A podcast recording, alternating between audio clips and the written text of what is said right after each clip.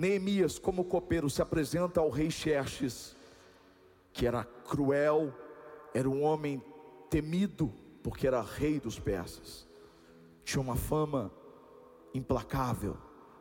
E o rei pergunta por que, que ele estava triste, e ele responde: que a cidade onde os seus antepassados estavam sepultados estava destruída. Ele foi ousado.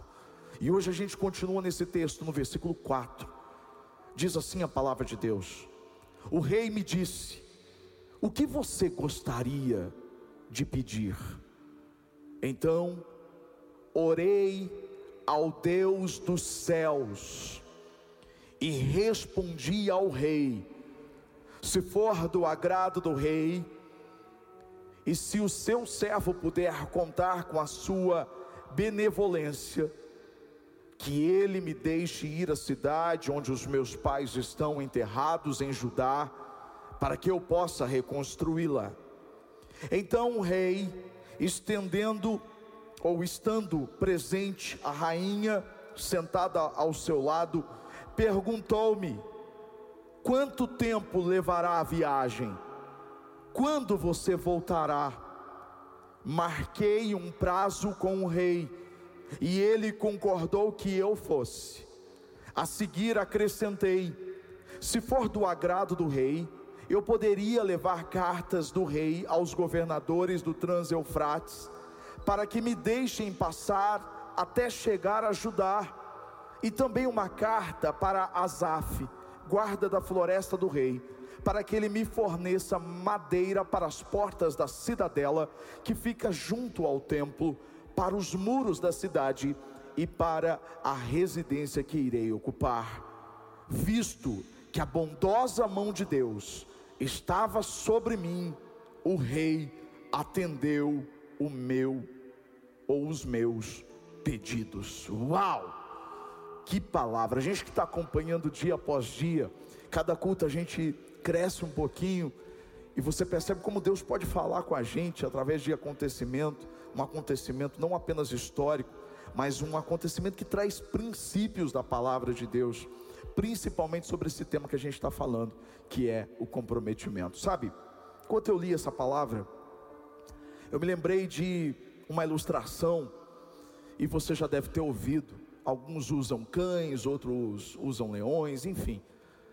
Mas a ilustração ela fala sobre duas forças que existem dentro de nós e que estão o tempo todo lutando uma contra a outra. Duas forças que se opõem lutando dentro de nós. A Bíblia chama isso de uma luta entre o espírito e a carne.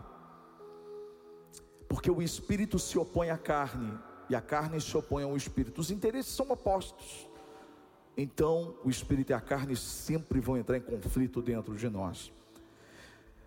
Isso quer dizer que é uma luta constante entre o que realmente Deus quer para nós e o que a gente quer, ou seja, a vontade de Deus e a nossa vontade. Talvez você esteja vivendo hoje exatamente essa luta entre a carne e o espírito, entre a vontade de Deus e a sua própria vontade.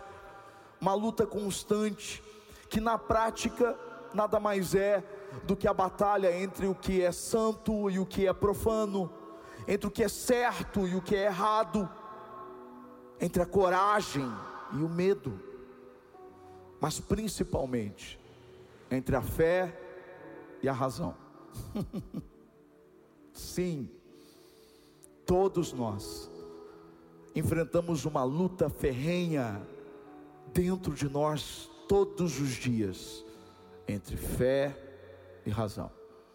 Se ouve uma mensagem no culto, você se enche de fé.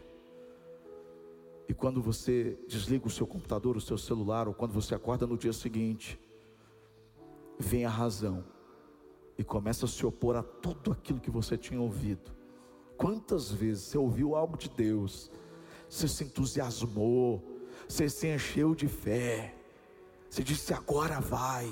Eu entendi o que Deus quer falar comigo. Eu entendi qual é o plano dele para mim. De repente vem a razão e passa uma rasteira, brigando com a fé dentro de você. Aí Talvez você me pergunte, pastor, como eu faço? Quem é que vai vencer dentro de mim, a fé ou a razão? Aí a gente volta para aquela ilustração dos dois cães que estão brigando, hein? Qual é que vence? Aquele que você alimenta mais, porque o alimentado terá mais força para vencer. Trazendo isso para nossa história de hoje, para nossa palavra, para nossa mensagem de hoje. Quem é que vence? A fé ou a razão? Aquela com quem você se compromete. Se você se compromete com a razão, é ela que vai vencer. Mas se você se compromete com a fé, é ela que vai vencer. Sabe que essa luta entre a fé e a razão, ela sempre vem principalmente nos momentos decisivos da nossa vida. Sabe quando você precisa tomar uma decisão? Quando você precisa colocar algo em prática? Quando você precisa dar um passo e aí você precisa decidir. Porque dependendo com que, ou com quem, ou com qual das duas você se comprometer com a fé ou com a razão, ou seu passo vai ser de razão, ou seu passo vai ser de fé. Quando eu olho para a Bíblia, eu vejo isso de uma forma tão clara na vida dos personagens, todos os homens de Deus. Abraão,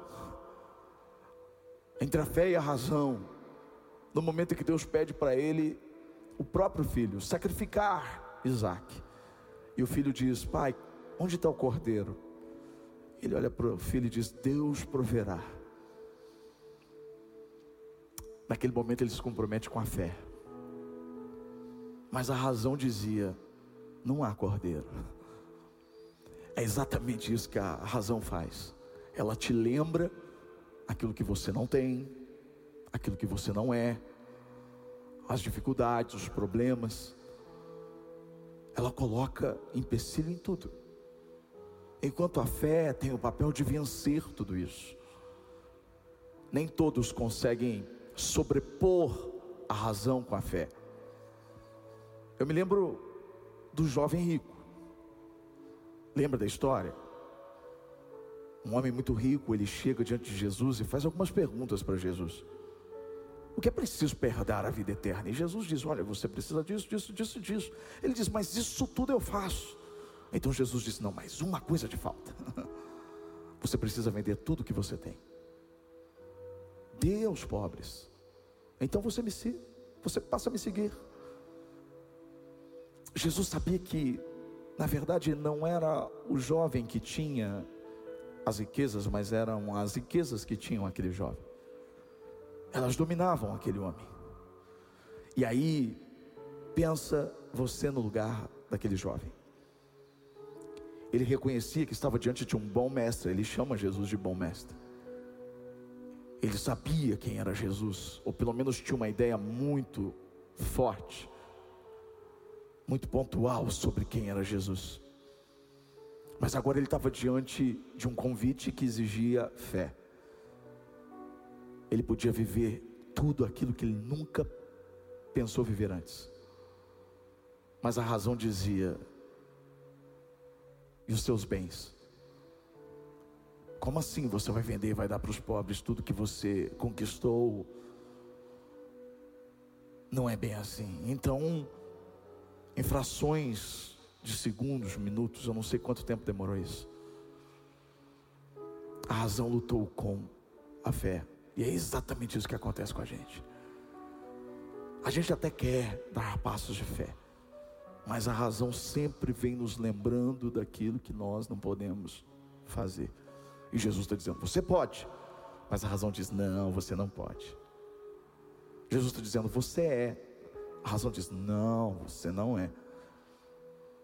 Jesus está dizendo: você vai conseguir porque eu estou com você. A razão está dizendo: não, você não vai conseguir, porque é difícil porque outros tentaram e não conseguiram. Lembra de Maria, quando ela quebra um vaso de alabastro? Maria, uma adoradora, não a mãe de Jesus, não a Maria Madalena. Maria, provavelmente, a irmã de Lázaro, de Marta ela quebra o alabastro, derrama um perfume muito precioso sobre Jesus. Foi um, um gesto de fé. Ela fez algo que a razão dizia ser loucura. Judas era a razão. E Judas dizia: Olha, que desperdício. Podíamos pegar todo esse dinheiro e investir nos pobres. Mas na verdade ele era um ladrão, ele queria o dinheiro. E Jesus disse: Os pobres vocês sempre terão, mas a mim não. O que essa mulher fez será lembrado em todo o tempo, em todo o mundo. Porque o que ela fez foi uma ação de fé. Ela investiu algo precioso em Jesus. Talvez a fé tenha sofrido muitos golpes de razão, não de Judas, simplesmente que quis lembrar, porque sempre vai ter alguém querendo lembrar a razão. São raros aqueles que vão te lembrar da fé, e esses precisam ser reconhecidos e valorizados. Você precisa estar perto deles. Mas às vezes, aqueles que querem te lembrar da razão, na verdade têm interesses obscuros, como, como Judas tinha. Na verdade, ele, ele queria aquilo para ele. E aquela mulher passou por uma guerra interna e fez.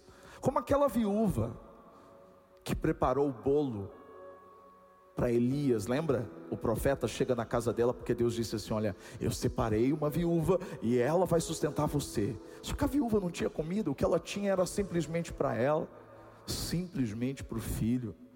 Ela disse: Olha, o que eu tenho é para mim, para o meu filho, a gente vai comer e vai morrer. E Elias disse: Não, você vai preparar o bolo e vai preparar primeiro para mim.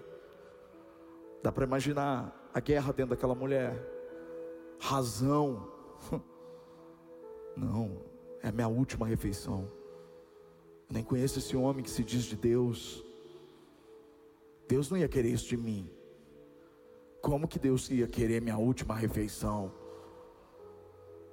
Quando na verdade a fé estava dizendo para ela: não, faça isso e prove do poder de Deus. E você conhece a história, ela fez, e ela foi sustentada pelo poder de Deus. A gente vive em guerra entre a razão e a fé. Desde aquilo que você oferece para Deus, os seus dízimos, as suas ofertas. Ah, mas será que eu vou dar ou não vou dar? O momento é difícil, é crise e tal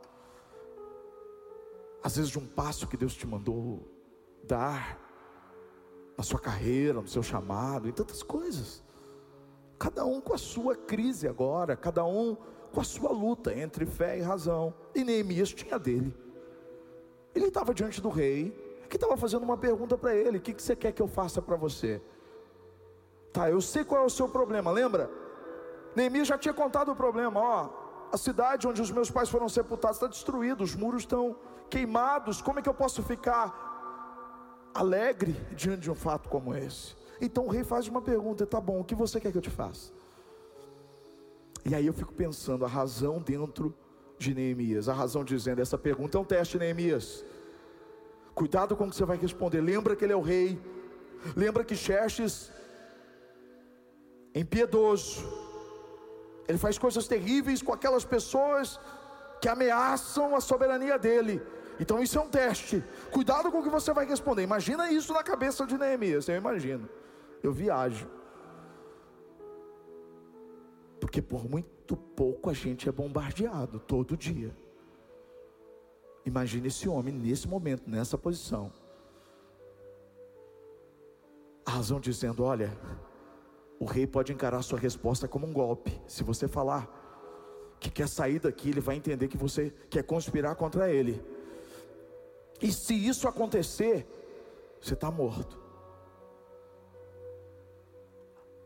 A razão dizendo, mesmo que ele te conceda a liberdade para ir lá, vai ser muito difícil, Neemias. Neemias, como é que você vai chegar num lugar onde você já não conhece ninguém, Neemias? Como é que você vai reunir todo mundo, Neemias? Como é que você vai convencer as pessoas a reconstruir um muro que está todo destruído, Neemias. Neemias, é muito trabalho, Neemias. Aqui você tem uma posição boa, Neemias. Fica onde você está, Neemias. Razão.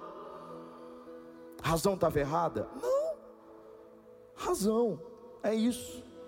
Só que Deus não nos chamou para viver dentro apenas daquilo que é racional, daquilo que é razão. A fé sobrepõe tudo isso. E aí a fé vem e diz assim: Deus te escolheu, Neemias. Esse momento foi preparado por Deus. Então peça com convicção. Diga para ele com convicção. Dá para imaginar essa guerra, razão e fé dentro dele? Uau! E Neemias então decide se comprometer com a fé. o resultado ele só mudou porque Neemias se comprometeu com a fé. Se Neemias tivesse dito: Não, não é nada, não, rei, não, não precisa fazer nada, não, só estou triste mesmo, fica tranquilo. Nós não teríamos um relato de um milagre. Mas Deus colocou convicção no coração desse homem, ele se comprometeu com essa convicção, ele se comprometeu com essa fé. E como é que você se compromete com a fé? Vamos olhar para a história de Neemias e aprender duas coisas importantes. O que eu identifico de muito forte, que pode ter passado despercebido, porque eu já li esse texto três vezes nas últimas pregações, e talvez tenha passado despercebido para você. Eu deixei passar para que hoje fosse o momento da gente abordar, porque o texto diz que quando, eu vou ler, o, o, rei me disse, versículo 4, diz assim: ó, o rei me disse, o que você gostaria de pedir. Então, presta atenção no que diz o texto. Então orei ao Deus dos céus e respondi ao rei. Só tem. Quero te chamar a atenção aí. Lembra que a gente já pregou, ele se comprometeu com a oração, ele orou muito tempo, quatro, cinco meses antes desse momento, certo? Orou muito, orou muito para que isso acontecesse. Agora, o rei pergunta para ele: O que você quer? Pode pedir. O rei perguntou: O que você gostaria de pedir para mim? Ele não se apressa em responder. O texto diz que ele diz: Eu orei ao Deus dos céus. Antes dele falar do, com o rei da terra, ele ora ao rei dos céus. Gente, isso faz toda a diferença. Eu quero chamar sua atenção porque Neemias orou novamente. Não porque ele não tivesse confiança no que Deus já tinha falado, mas ele estava mostrando uma total dependência de Deus. Ele estava dizendo: é isso mesmo, Deus. Apesar de orado, ter orado meses, ele ora não por falta de fé, mas pelo comprometimento com a mesma, com a fé. Ele tinha um compromisso com a fé. Quando Deus coloca você diante de uma oportunidade que você tem orado, e você já entra nessa oportunidade, e deixa a Deus que você orou cinco meses lá. Você não pergunta, Senhor, é esse namorado mesmo que o Senhor tem para mim? É esse que eu tenho orado o tempo todo? É esse homem que o Senhor tem para mim? A sua namorada, aquela que você está orando muito tempo, de repente aparece e você já encara, não é a resposta de Deus, é isso mesmo, é isso que eu quero, e deixa Deus de lado e embarca nesse namoro. Agora transfere isso para qualquer outra coisa. Oportunidade de trabalho, emprego. Neemias nos ensina algo muito precioso. Ele está diante do que parece ser a oportunidade. Não era uma falsa espiritualidade. Quando alguém diz para você, vamos fazer tal coisa, você para se mostrar espiritual, você diz, vou orar. E às vezes você já tem a resposta. Você nem ora sobre isso. Isso é falsa espiritualidade. Agora, quando você diz eu vou orar mesmo, Ou você nem diz pro, porque ele não disse para o rei, ó, pera um pouquinho, rei, eu vou orar. Não, antes de falar com o rei, ele orou. Eu não sei quanto tempo durou essa oração. Não sei se durou minuto, segundo, eu não sei, mas ele orou. Ele falou primeiro com o rei, eh, com Deus, para depois falar com o rei. Ele queria ter certeza que aquela era a oportunidade. Porque Neemias sabia de todos os riscos que aquilo envolvia. E por isso ele colocou Deus na luta. Porque Deus consegue ver todas as coisas. Lembra da luta que eu falei? A luta entre a fé e a razão. Como é que eu me comprometo com a fé? Quando eu coloco Deus na luta. Eu chamo Deus para a luta. Falo, Deus, eu estou com uma luta muito grande aqui entre a razão e a fé. Eu quero me comprometer com a fé, por isso eu quero te chamar para essa luta. Então Deus entra na luta. Sabe que muitas vezes eu olhava para Gideão e achava que Gideão Gideão era um cara que fazia muitas perguntas para Deus e eu encarava aquilo como falta de fé. Lembra quando ele chamou? Deus chamou Gideão e disse: Homem valente, você vai libertar Israel. Ele diz: Eu? Razão. Eu? Mas eu, a minha família é a menor, razão. Mas quem sou eu? Razão. E aí o anjo, não, você foi escolhido. Aí ele começa a pedir teste. Ele fala: Olha, mas se o senhor escolheu mesmo, espera um pouquinho que eu vou oferecer aqui um, um sacrifício. Segura Deus, só. Daqui a pouco, ó, vou colocar um pedaço de lã.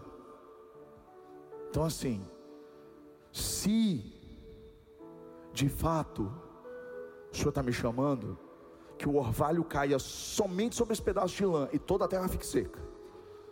Aconteceu. Aí no outro dia ele fala: Muito bom, mas agora vamos fazer o contrário. Eu quero pedir que a lã fique seca e todo lugar fique molhado, só para eu saber que o Senhor realmente me escolheu. E aconteceu. E você não vê Deus ali naquele momento, brigando com ele, dizendo, ameaçando: Cara, você está duvidando de mim, não é possível. Na verdade, Hoje os meus olhos se abriram em relação a isso, porque havia uma luta muito grande entre a razão e a fé dentro daquele homem. Como é essa luta que existe entre a razão e a fé dentro de mim e de você? E Gideão quis se comprometer com a fé, colocando Deus na luta e dizendo: então, me mostra mesmo. Eu sei que eu já orei, eu sei que eu já falei, mas fala comigo até que eu tenha convicção, até que eu tenha certeza do que o Senhor está me falando. E é exatamente isso que Neemias faz. Ele fala com Deus que vê o futuro. Ele fala com aquele que sonda o coração. Ele fala com aquele que enxerga a armadilha. Ele fala com aquele que consegue perceber o precipício. E só depois ele abre o coração e fala para o rei tudo o que estava dentro do coração. E aí entra a segunda coisa que é muito importante você entender. Comprometimento com a fé não quer dizer falta de planejamento. Às vezes a gente assume uma falsa espiritualidade de que ah, se Deus chamou, se Deus fez, Ele vai fazer tudo. Não, não, não. Ah, Deus chamou, tá. Ele disse para você fazer, mas que, que, que, qual, que é o, que, qual que é o próximo passo? Que, que é? Não, Deus vai fazer. Não, você não vê isso na vida de Neemias. Você vê que há uma luta sim entre a razão e a fé. Mas você vê que o compromisso dele era tanto com a fé que ele ora primeiro ao Senhor e depois ele demonstra um planejamento que já existia. Essa é a maior prova do comprometimento com a fé ele já tinha um planejamento dentro dele. Comprometimento com a fé não quer dizer falta de planejamento, eu repito, pelo contrário, Neemias estava extremamente preparado para aquele momento, e isso se chama planejamento. Como ele estava preparado? Eu vou te mostrar, o texto diz isso.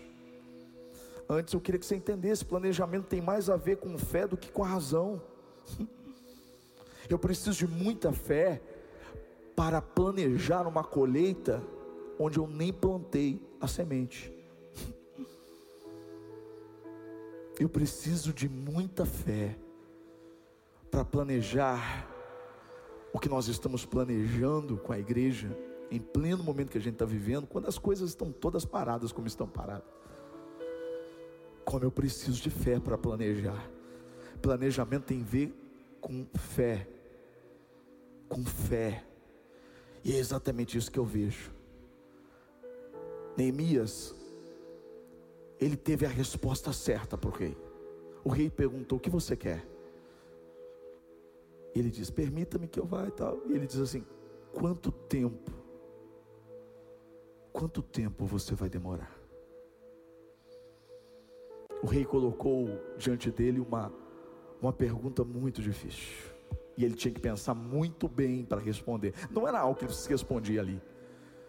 Porque ele podia falar, ah, eu não sei, rei, pode demorar, não sei, porque eu não sei quanto tempo, eu não sei. Não, ele sabia, ele já tinha planejado, ele já tinha pensado, ele já tinha estabelecido um prazo, apesar disso não estar tá claro aqui para nós. Ele demora 52 dias para construir o muro, mas essa, esse tempo todo, ele estabelece um tempo com o rei. Lembra de uma vez que eu preguei aqui? Por que, que o homem foi à lua? Porque um presidente determinou uma data, ele estabeleceu um prazo. John Kennedy disse: até terminar a década nós iremos à lua. Às vezes, estabelecer prazo tem a ver com fé.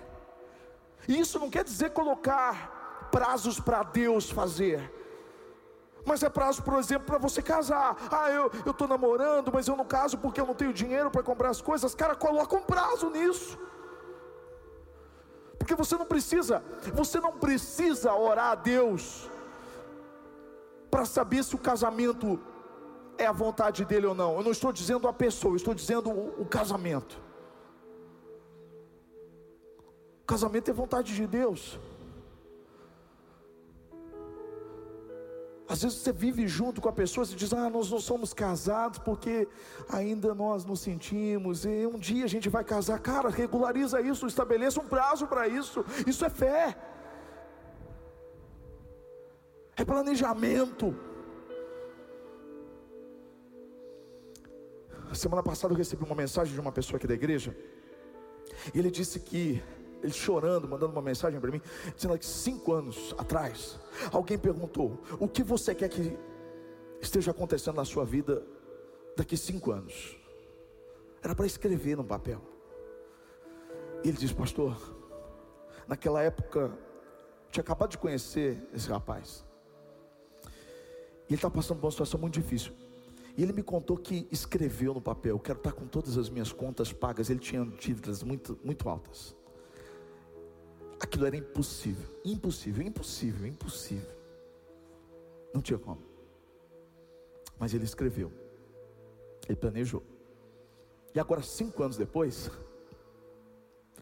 ele mandou uma mensagem para mim dizendo: Pastor, aconteceu. Eu consegui quitar todas as minhas dívidas. Eu consegui limpar o meu nome. Eu estou com o CPF limpo, pastor. Uau! Planejamento é fé. Neemias estabeleceu um prazo. Na sequência, o que ele mostra para nós é que ele não ignorou as dificuldades, mas se preparou para elas. Planejamento é isso, estabelecimento de prazo. Segundo, não ignorar as dificuldades, mas se preparar para elas. Olha o que ele faz. Olha o que ele diz para o rei. Depois que eles combinaram o prazo, ele diz para o rei: se for do agrado do rei, eu poderia levar cartas do rei aos governadores do Trans Eufrates para que me deixem passar até chegar a Judá. Percebe que ele estava extremamente focado. Ele tinha pensado em tudo aquilo, ele sabia que no caminho ele tinha que passar pelo Trans-Eufrates e que lá tinha governadores. E como ele ia passar? de, de, de boa, sim? Não, ele precisava de cartas, de autorização do rei, para quando ele chegasse lá, olha, eu tenho autorização, eu posso passar, eu estou indo para ajudar, eu estou indo numa missão. Ele, ele pensou tudo, não, a gente não, não, não, não. Deus está comigo, Deus está comigo, eu vou, e se eu chegar lá, Deus vai fazer coisa acontecer, vai tocar no coração da pessoa, e aí eu vou passar. Não, não foi isso, cara. Sabedoria. Ele sabia, eu vou ter uma dificuldade. Essa dificuldade não barrou ele. Mas ele se antecipou. Então ele chega para o rei e diz: Olha, faça uma carta para mim, rei. Isso é planejamento. A razão vai te lembrar só o problema. Nem adianta você ir. Os governadores vão te parar. Mas a fé vai te lembrar: não, você pode levar uma carta. E com a carta eles vão te deixar passar. Uau! Que palavra é essa, meu Deus do céu? Segura isso para a sua vida, pelo amor de Deus, que o Espírito Santo fale com você. Terceira coisa, queria continuar, mas já está tarde. Terceira coisa, quando você se compromete com a fé, terceira coisa que faz parte do planejamento, quando você se compromete com a fé, orando e planejando, não, não, não. Eu quero falar outra coisa. A terceira coisa não é isso aqui, não. A terceira coisa é: ele já sabia o que ele ia precisar. Porque ele acrescenta assim: ó, faz a carta para os governadores. Na sequência, ele diz assim: olha a ousadia desse homem. Ele diz assim: ó, também uma carta para Asaf, que é o guarda da floresta do rei. Ele descobre o nome do cara, ele já sabia o nome do guarda da floresta. De alguma forma ele estudou, ele pensou, ele planejou, ele se informou, ele sabia quem era o guarda da floresta que iria dar a ele o que ele precisava. Então ele pede para o rei: escreve uma carta então para Azaf, que é o guarda lá da floresta do rei, para que ele me forneça madeira, porque ele ia reconstruir um muro, ele precisava de alguma coisa, ele precisava de madeira. Como é que ele vai reconstruir uma coisa do nada? Aí a razão lembra: como é que você vai reconstruir? Você não tem nada para reconstruir, você vai construir só com a mão.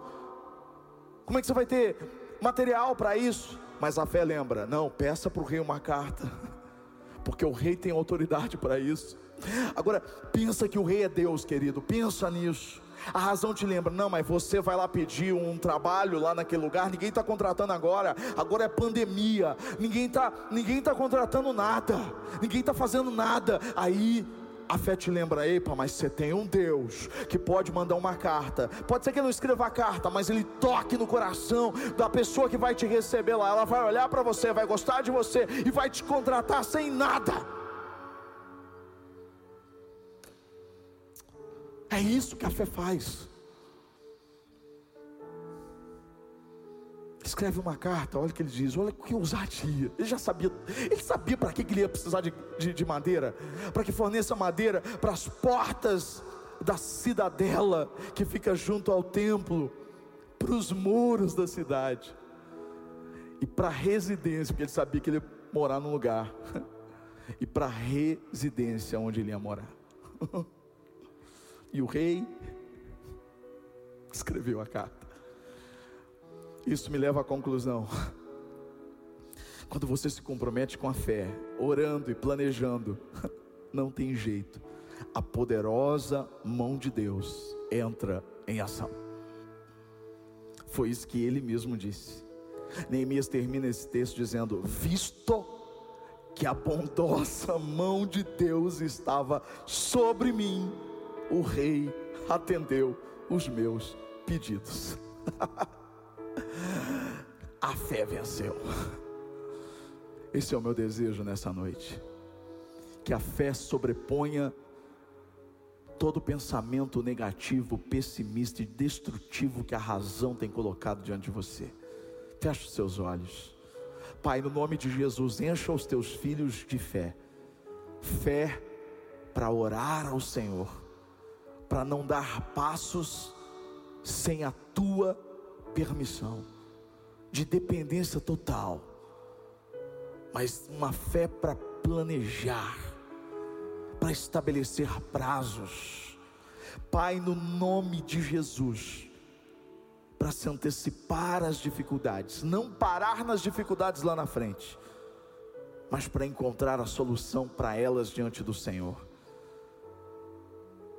E que a fé dos teus filhos dê a eles tudo o que eles precisam. Nós precisamos de tantas coisas, e tudo isso é a Sua poderosa mão que pode trazer sobre as nossas vidas, em nome de Jesus. Minha mente diz que não, que eu não vou conseguir. Essa é minha razão, tentando me impedir. Mas aí meu coração, uma voz me diz que sim. Essa é a minha fé, é a voz de Deus em mim dizendo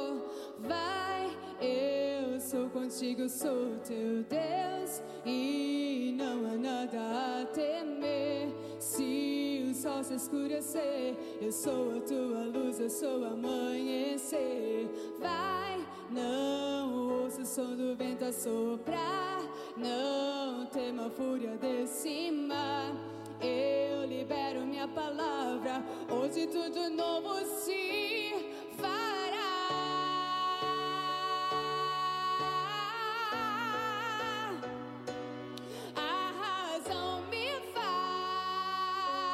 sentir temor, enquanto a fé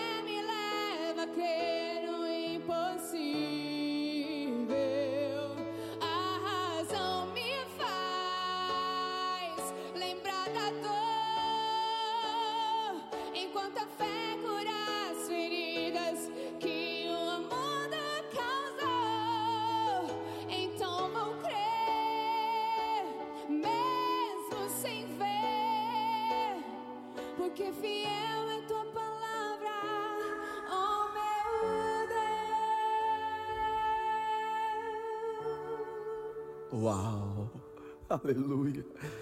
Que o grande amor de Deus, a graça do Filho Jesus Cristo e a comunhão com o Espírito Santo seja sobre você e sobre a sua casa a frase até domingo na sua rede social, começando quando terminar esse culto. Vai lá e digita no seu story, onde você estiver, digita lá: Eu me comprometo com a fé. Deus abençoe no nome de Jesus.